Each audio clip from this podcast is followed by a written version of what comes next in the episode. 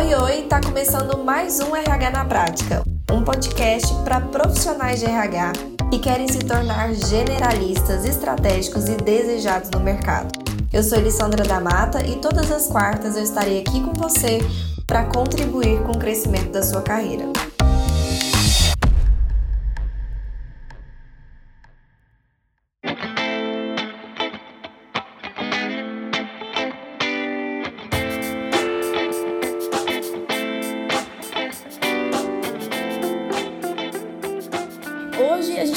Sobre remuneração variável, mais especificamente sobre bonificação por desempenho, e eu vou trazer aqui um modelo que eu sugiro, né, fortemente que você considere adaptar para sua empresa, porque é um modelo que eu utilizo muito nos clientes da nossa consultoria, né, da minha sócia, e já apliquei aí bastante e sempre dá muito certo.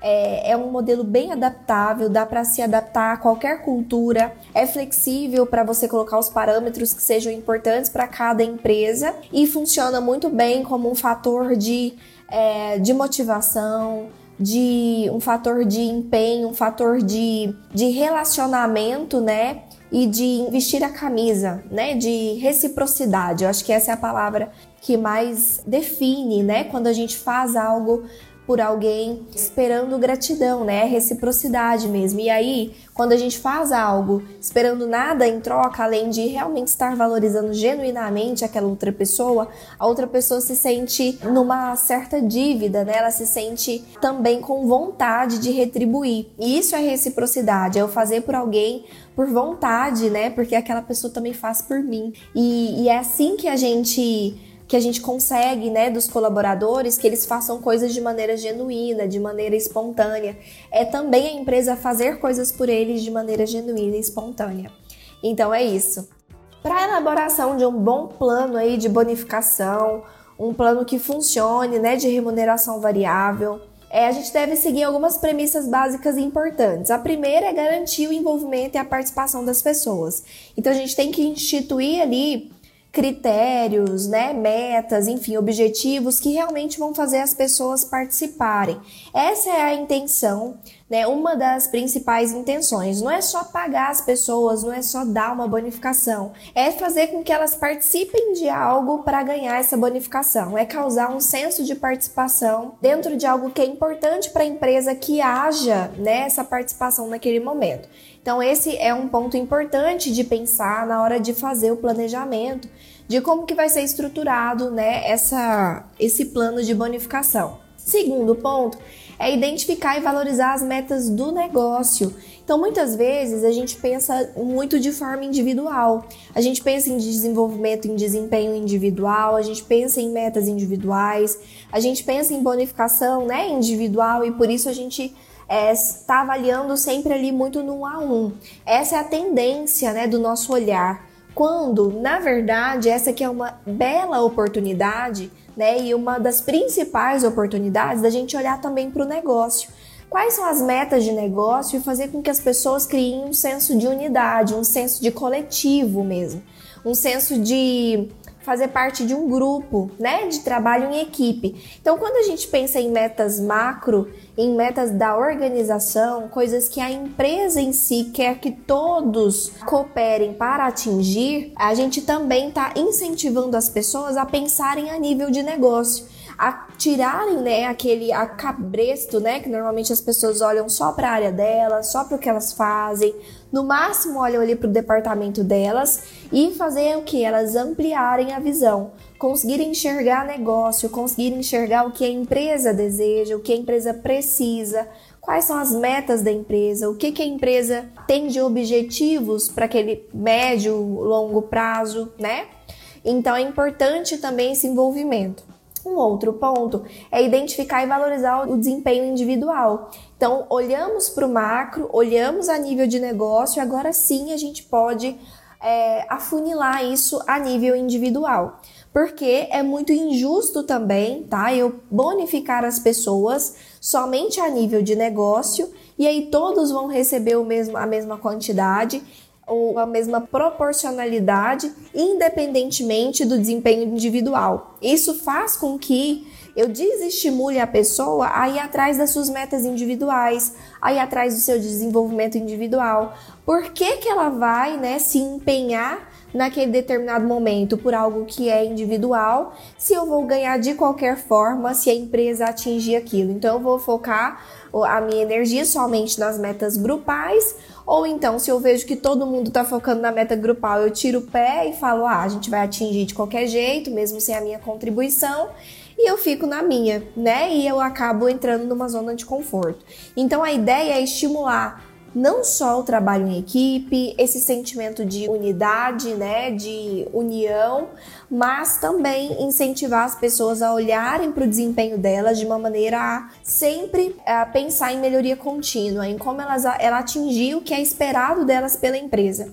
Então a empresa tem, tem a, expectativas macro, mas também tem expectativas individuais. E aqui nesse momento é valorizar o desempenho individual. E aí eu vou estar valorizando as pessoas que se que se empenham individualmente, né? E falando para as pessoas que não estão se empenhando de, ó, quem se empenha aqui, aqui se dá bem, quem se empenha aqui a gente valoriza. Isso traz um senso de fazer com que as pessoas que não estão se empenhando, ou elas vão acabar se sentindo estimuladas a, empenhar, ou elas vão se sentir desenquadradas e vão acabar sendo expelidas automaticamente. E tá tudo bem com isso, porque desde é, nesse momento já vai estar tá sendo instituída uma cultura de que sim é valorizado quem se importa com seu próprio empenho. Tudo bem?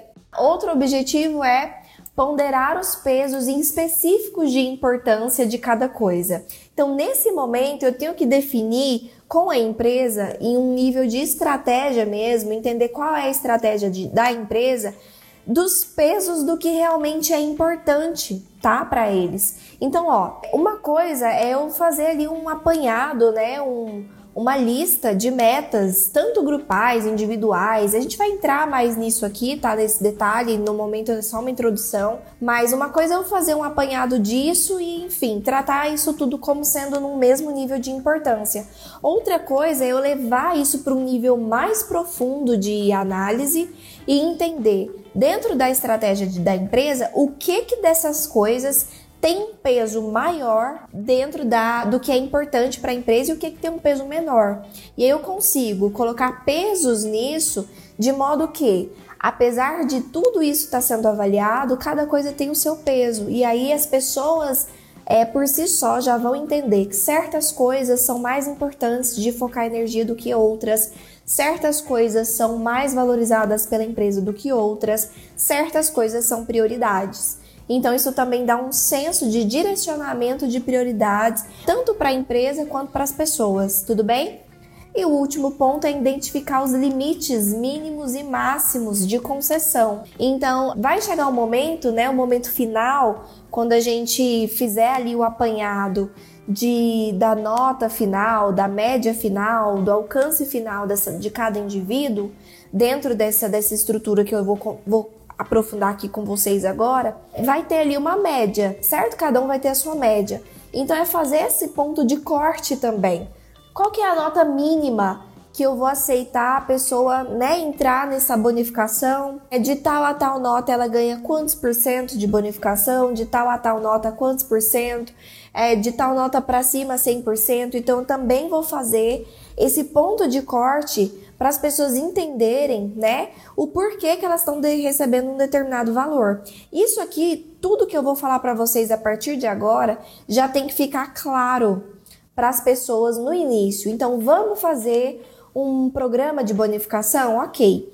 Então eu vou alinhar com as pessoas, vou então vou fazer uma reunião, vou fazer um memorando, vou colocar nos canais de comunicação da empresa, vou dar um jeito de fazer com que essa informação chegue nas pessoas, alinhando com ela tudo que for definido de metas ah, globais, individuais, a gente vai ver sobre tudo isso agora, definindo com elas é, qual é a nota mínima, máxima que ela tem que atingir, quais são esses intervalos, como que vai ser feito esse cálculo de bonificação, para que quando chegar lá no final e realmente ela receber ali um determinado valor, não ficar dúvidas para ela do porquê que ela recebeu aquele valor.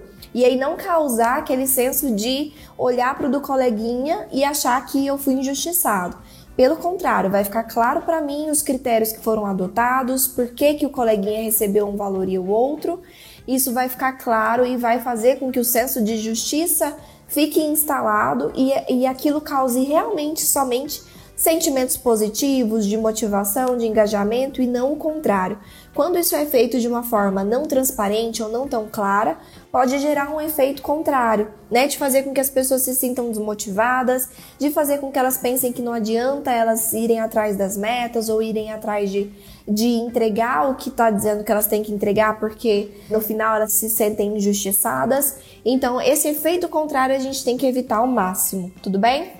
Então, vamos lá para os passos específicos que a gente tem que tem que fazer, né? Tem que entrar fundo para poder implantar isso de fato.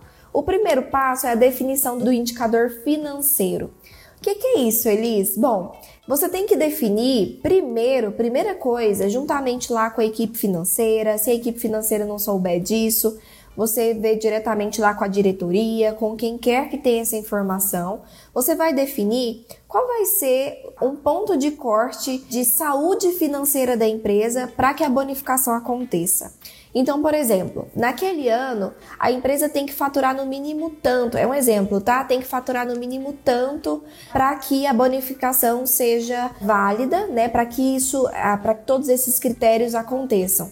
E aí já fica claro para as pessoas de que o primeiro critério que tem que ser atingido para poder existir essa bonificação naquele ano é uma meta financeira, é um indicador financeiro. E aí cada empresa pode definir o seu indicador financeiro em cima das análises que faz, se é por faturamento, se é por lucro, se é por economic value added, né, que é o EVA. Enfim, qualquer indicador que a empresa queira utilizar como meta, né, meta daquele ano. Então, a gente tem uma meta para esse ano de tanto, né, financeiramente. Se a empresa atingir isso, a gente vai dar a bonificação 100% conforme ela tá descrita, ela tá ali. Oh, gente, se fugiu a palavra, conforme ela está planejada, tudo bem? E aí, a gente pode ainda dividir isso em nuances, que é o seguinte: tá bom, se atingir 100% dessa meta, então a gente vai ter 100% do bônus. Se atingir 70% da meta, então a gente vai ter 50% do bônus. E se a gente tiver abaixo, de, se a gente atingir abaixo de 69% dessa meta, a gente não vai ter bônus esse ano. É um exemplo, tá? Mas você também pode definir esses critérios de, tá bom, não vamos ter a bonificação 100%, mas é, a gente pode, em determinado intervalo dessa meta, eu posso bonificar só metade. Então, por exemplo, se você define que a bonificação é em cima do salário, então vamos supor que a sua bonificação, e é o jeito que eu faço, tá? Que normalmente acontece dentro das minhas implantações, é fazer um 14 salário. Então a bonificação é a pessoa receber o salário dela novamente, né? E aí isso é proporcional a cada salário. Então, se o meu salário é 2 mil, o meu, minha bonificação vai ser 2 mil. Se o salário do outro é 20 mil, a bonificação dele vai ser 20 mil, tudo bem? Independentemente disso, isso significa 100% da bonificação. O que é 100% da bonificação?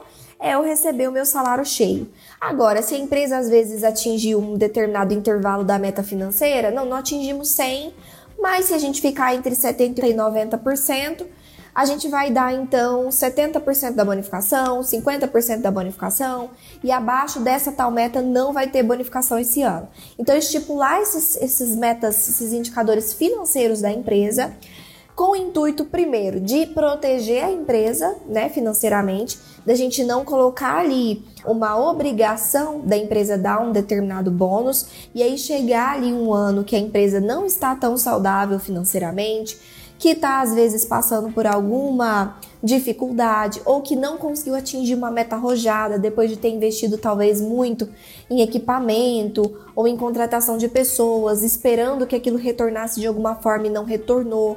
Então a empresa, enfim, teve ali um, um imprevisto nesse sentido é para proteger a empresa, porque de, de modo algum a gente quer que a empresa ali tenha problemas financeiros por causa disso. A gente quer que a empresa seja saudável, esteja saudável, porque isso é bom para todo mundo, ok? E ainda, né, tem um segundo motivo de fazer isso, que é as pessoas entenderem que a empresa precisa estar tá bem para eu estar tá bem.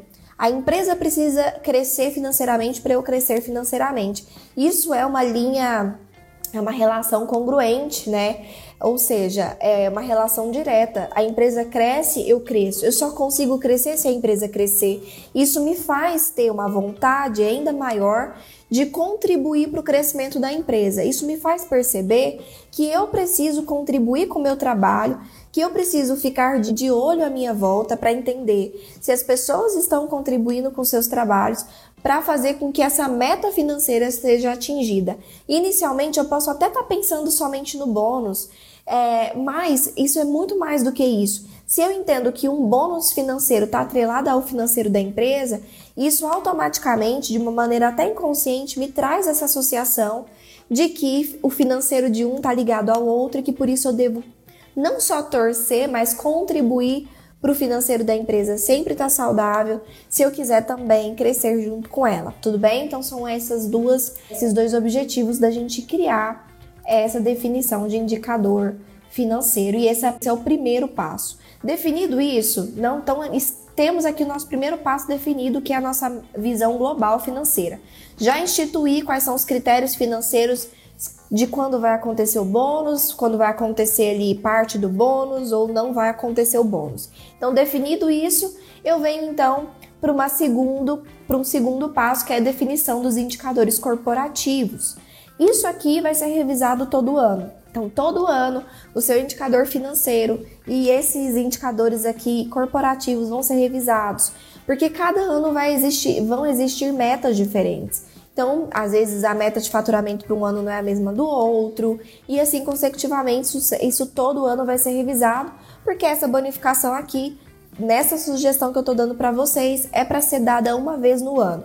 Então, a pessoa vai ter ali, vai ser alinhado com ela no início do ano, todas essas expectativas de indicadores do ano. Durante o ano, as pessoas vão trabalhar em prol de atingir todos esses indicadores, todas essas metas, ao final do ano vão ser avaliadas se essas metas foram atingidas, tanto financeiras quanto aqui nesse caso que a gente está falando agora, dos indicadores corporativos, e aí vão ser calculados os bônus e dados os bônus, né? Os bônus vão ser pagos até janeiro, fevereiro do ano que do, ano, do próximo ano, tá? Então normalmente é assim que acontece, e isso é um ciclo, é um ciclo repetido, tudo bem? O que, que são os indicadores corporativos. Os indicadores corporativos são as definições das metas da empresa, que são aquelas coisas que a empresa quer muito que aconteça naquele ano e que precisa da ajuda de todo mundo.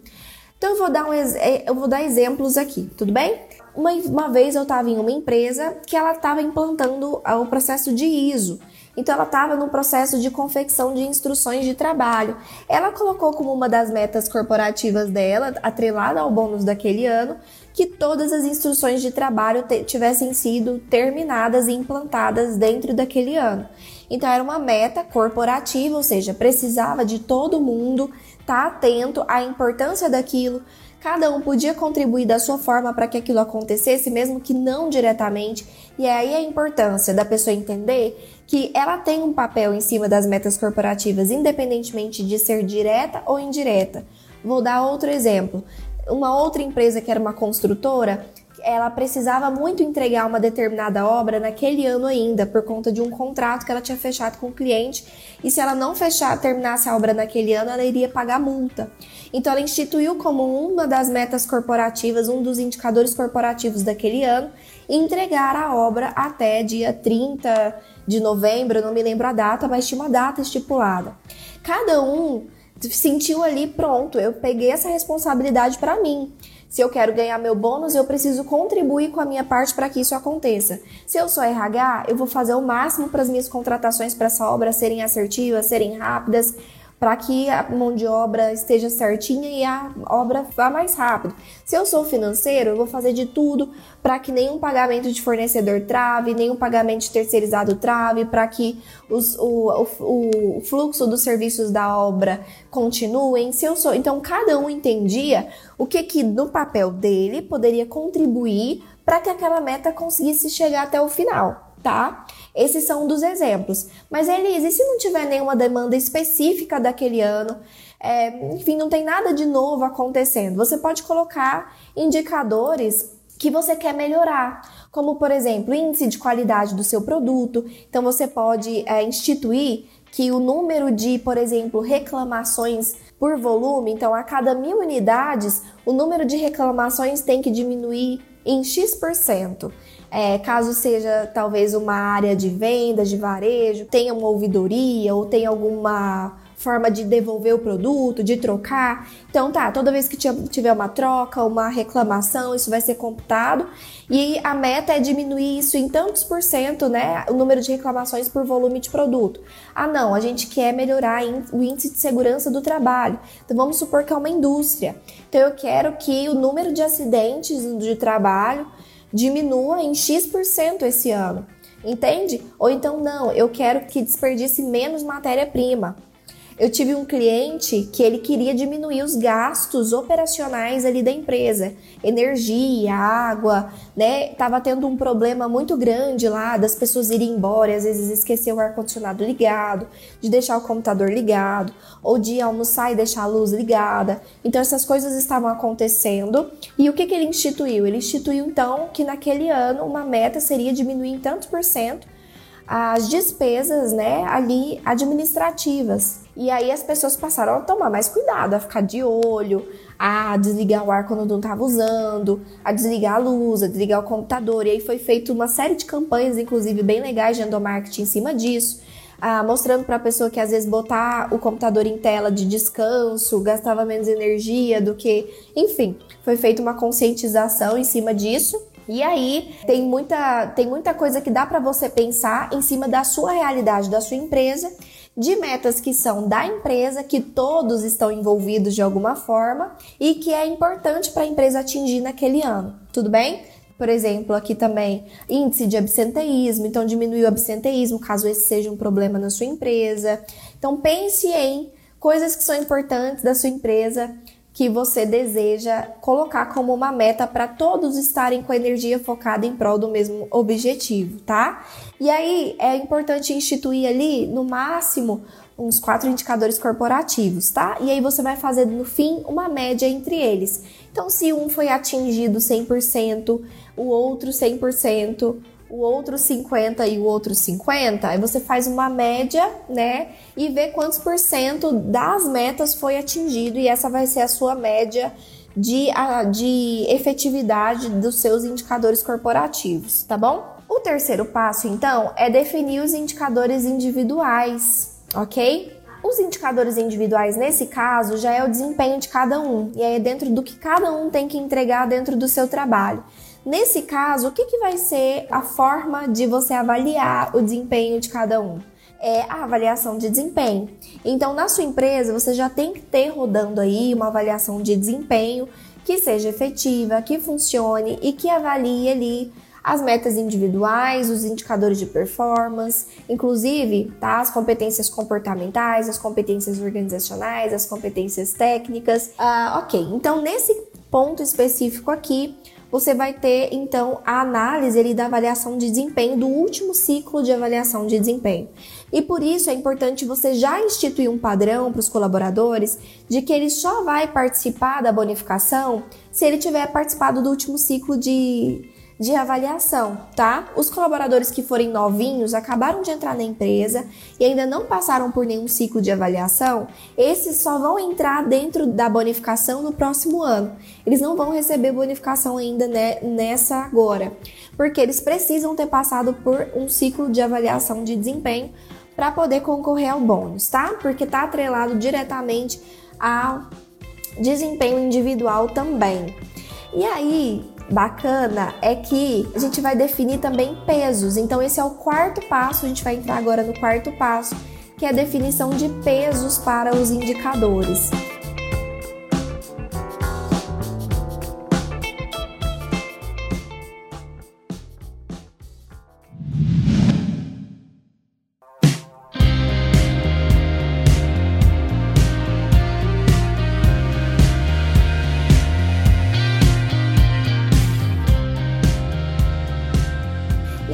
Legal. Até agora, então, a gente definiu o indicador financeiro, né? E dentro deles, aqui, nuances, né? 100% da meta atingida, é, 90, 80, 70. Vamos supor que o ponto de corte seja 70. Tem que ter no mínimo 70% atingido, né? E aí eu posso contar 70, 80, 90 e 100. Então são quatro aí, quatro degraus. Eu posso atribuir uma nota para cada um desses. Então, se eu tiver 100% do, da minha meta financeira atingida, então são ah, 10 pontos. Se eu tiver 90, são, não sei, 6, ah, 7 pontos. Se eu tiver 80, se eu tiver 80, então são 5 pontos e se eu tiver aqui a uh, 70%, são 3 pontos e abaixo disso é zero. E aí se for zero, não tem bônus. Tá? Eu tô chutando aqui, você coloca essa variação de nota que seja, tá, de, de 0 a 10. Eu sugiro fortemente que seja 10 sempre a nota máxima. Depois viemos e instituímos os, as metas corporativas. Vamos supor que os seus indicadores corporativos também tenham sido 4, tudo bem? Então, também, se 100% das metas corporativas foram atingidas, então é 10. Se só uma parte né, foi atingida, é menos, e aí você faz essa proporção também de forma que no final some, divide por 4 e você tem ali a média né, daquele indicador, que são os indicadores corporativos, que também tem que dar no máximo 10, ok? Beleza. Aí a gente foi para as notas individuais, que é a avaliação de desempenho. Então eu sugiro fortemente que também toda a nota que você atribui dentro da sua avaliação de desempenho seja no máximo 10, porque aí cada colaborador ele pode atingir no máximo uma nota 10 de desempenho individual dentro da sua avaliação de desempenho. Então tem lá vários pontos para serem avaliados e no final é feita uma média e dá uma nota fim ali para aquela avaliação de desempenho do colaborador. Sendo assim, se eu usei o mesmo critério de nota, então aqui eu atingo no máximo 10, aqui eu atingo no máximo 10, aqui eu atingo no máximo 10, né? São três indicadores, o financeiro, corporativo e individual. Depois eu vou fazer então os pesos. O que, que eu quero entender? O que, que disso é mais importante para mim? O indicador financeiro, o indicador individual, o indicador corporativo? Sendo que você ainda pode fazer mais profundo ainda. Elise, se dentro dos meus quatro indicadores corporativos, que é, sei lá, diminuir minha despesa administrativa em tantos por cento, diminuir meus, meus acidentes no trabalho em X por cento, aumentar minha, minha qualidade no produto, então diminuir as reclamações é, e terminar a minha obra até tal data. Então eu tenho quatro lá indicadores corporativos eu ainda posso, dentro disso aqui, instituir pesos. Então, essa meta aqui tem um peso maior do que essa. Todas elas têm que somar um peso 100%, mas eu posso colocar que essa aqui pesa 30, essa aqui pesa 20, essa aqui pesa 30 e essa aqui pesa 20. É, somei, deu 100%, mas cada uma delas tem um peso diferente dentro da sua importância. Você pode fazer, se quiser aprofundar mais, você já pode começar a fazer isso lá nos seus indicadores corporativos. Mas aqui no fim, na hora de você compilar todos os indicadores, você também pode fazer isso. Então eu dei um exemplo aqui, que a avaliação individual, a, a avaliação de desempenho tem um peso aqui de 40%, aqui no meu exemplo. Os indicadores corporativos têm um peso de 10% e os meus indicadores financeiros têm um peso de 50%. E aí somou 100%, tá? É um, é um exemplo, enfim, aleatório. Você vai definir esses pesos conforme a estratégia da sua empresa, conforme o que for melhor para você, é, dentro aí do, do que vocês querem incentivar mais. O que, que é esse peso, Elis? É eu mostrar para as pessoas, peraí, o que, que é mais importante pra gente? Ó, pra gente é mais importante o seu desempenho individual do que o grupal. Não, pra gente é mais importante que vocês atinjam esse grupal do que o individual. Lembrando que, tá? Lembrando que as notas que a empresa atingir no indicador financeiro e nos indicadores corporativos, essas notas são da empresa. Então, todos os colaboradores vão ter nota igual nisso. Igual. Se a empresa atingir uma nota 5 lá nos, nos indicadores corporativos, todo mundo no, nos indicadores corporativos ganhou 5. Aí o que, que vai diferenciar um do outro? É o individual. Então todo mundo já vai começar com a mesma nota, que é a mesma nota do financeiro e do, do, do corporativo. O que, que vai aí então diferenciar um do outro é o individual. E é por isso que fica justo, entende? Porque o que, que vai diferenciar o meu, a minha bonificação do outro? basicamente é o meu desempenho individual. Claro que o que vai definir se todo mundo vai ganhar só 50% do bônus, 100% do bônus, aí são as minhas metas macro, mas aí todo mundo vai estar no mesmo barco. Se eu ganhar 50%, significa que todo mundo ganhou também, tá? E aí, isso vai dar aquela sensação de que depende de mim, o quanto eu consigo mudar né? Isso aí. Então pode ser que a empresa tenha ido muito mal nas metas corporativas eu já comece lá o meu a minha nota com uma nota baixa. Só que, quem que é o responsável então por ir atrás de aumentar essa nota? Sou somente eu. Então eu me sinto responsável por ir atrás de recuperar a minha nota ou por ir atrás de aumentar a minha nota, porque o que no final dá essa percepção de diferente, de justiça é, a, é o meu desempenho individual. E isso é super, super bacana, porque traz uma, um sentimento é, maravilhoso mesmo de reciprocidade. E aí, o quinto e último passo é definir o valor de bonificação. E aí é quando você vai fazer o cálculo. Nesse caso, se você vai fazer desse jeito que eu te sugeri, que é fazer um 14 salário, você vai fazer o cálculo igualzinho é de um 13 terceiro, por exemplo, é proporcional aos meses trabalhados. Então, se a pessoa trabalhou 12 meses naquele ano e tirou 10 em tudo, então ela vai receber 100% do salário dela. São, dois, são duas variáveis que vão ah, influenciar no cálculo da bonificação, do valor que aquela pessoa vai receber. Uma é a quantidade de meses que ela trabalhou naquele ano, então ela tem que receber proporcional, porque uma pessoa que passou lá os 12 meses influenciou muito mais ali nas metas, por exemplo, corporativas, do que uma pessoa que ficou seis meses. Então é justo, né, essa proporção.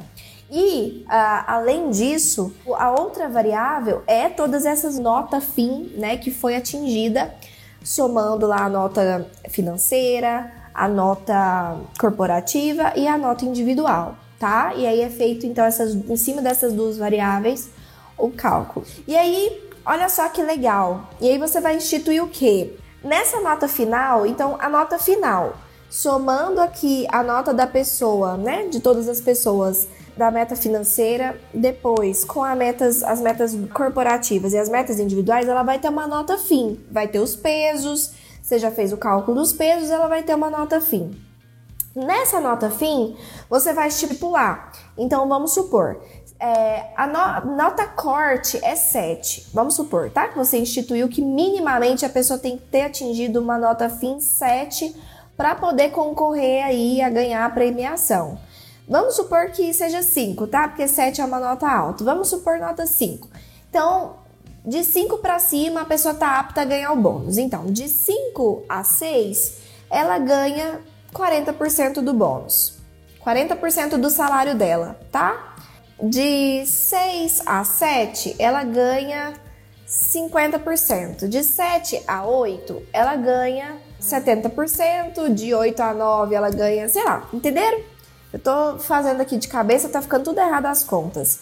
Mas o que vocês têm que entender é, vocês vão estipular então os intervalos de notas e qual que é o percentual de, do salário, né? Ou seja, se a bonificação 100% é o meu, meu salário cheio, então um, um 10, né? Um 10, ou você pode substituir um 9, tem empresas que colocam 9 ou 10, você ganha 100% do seu salário, 8 ou 9, você ganha 70% do seu salário, 7 ou 8, você ganha 60% e abaixo de Nota 6 você ganha 50% e abaixo disso você não ganha, tá? Então você vai instituir isso no fim, é, o valor né, proporcional do salário da pessoa em cima da nota. E aí vai ficar claro, vai ficar claro para a pessoa. Se eu tirei uma nota 5, significa que eu vou ganhar 50% do meu salário. Se eu tirei uma nota 9, significa que eu vou tirar 100% do meu salário. E aí, a, essa nota foi em cima de todos esses critérios que eu sabia que eu tinha que contribuir tanto para o grupo como individual. E isso fica assim, gente, isso é maravilhoso, tá? No fim, na hora da bonificação, faça uma cartinha personalizada, assinada lá pelo diretor, dizendo para a pessoa o valor que ela está recebendo, como que foi o cálculo feito, qual foi a nota que ela atingiu, para ficar claro para ela, tá?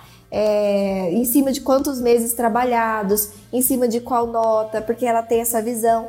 Aí você já coloca uma parte na carta bonitinha, agradecendo pelo empenho dela do ano, é, estimulando ela a continuar com vocês. Coloca o CEO lá, o presidente, para assinar, faz uma cartinha, sabe, no envelope mesmo, bonitinho entrega junto com o comprovante ali, se, se vocês pagam por transferência, imprime um comprovante de transferência, coloca junto da cartinha, entrega, sabe? Tem ali um momento de entrega para as pessoas. Pode ser, por exemplo, numa confraternização de fim de ano, pode ser junto com o brinde de fim de ano, antes de sair de recesso, você pode entregar já sobre é, a cartinha da bonificação. Então pense aí na volta das pessoas em janeiro, já tá na mesinha delas, no primeiro dia de trabalho, já tá a cartinha na mesa delas. Então tem muitas formas de vocês fazerem isso, essa entrega, né? Mas é bacana, né? Vocês é, daí entregou a cartinha, já tem uma próxima reunião com o alinhamento das próximas metas. Aí o diretor, né, ele fala sobre as metas passadas agradece todo mundo, enfim, faz aquele discurso bacana e já alinha as metas seguintes. Já alinha quais são as metas do próximo ano, as metas corporativas, as metas as metas financeiras e aí todo mundo já entra no gás para mais um, né, mais um ano de ir atrás aí de conseguir sua bonificação.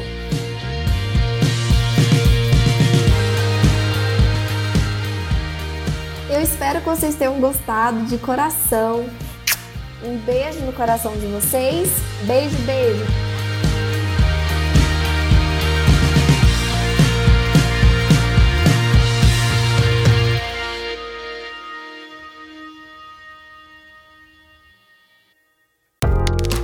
Gostou do episódio de hoje? Então compartilhe com nossos colegas de profissão e se una a mim na missão de propagar o RH estratégico.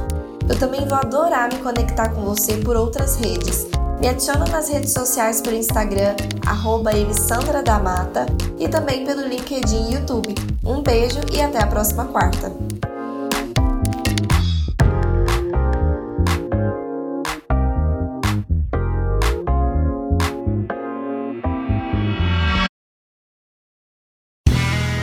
Este podcast foi editado por Play Áudios.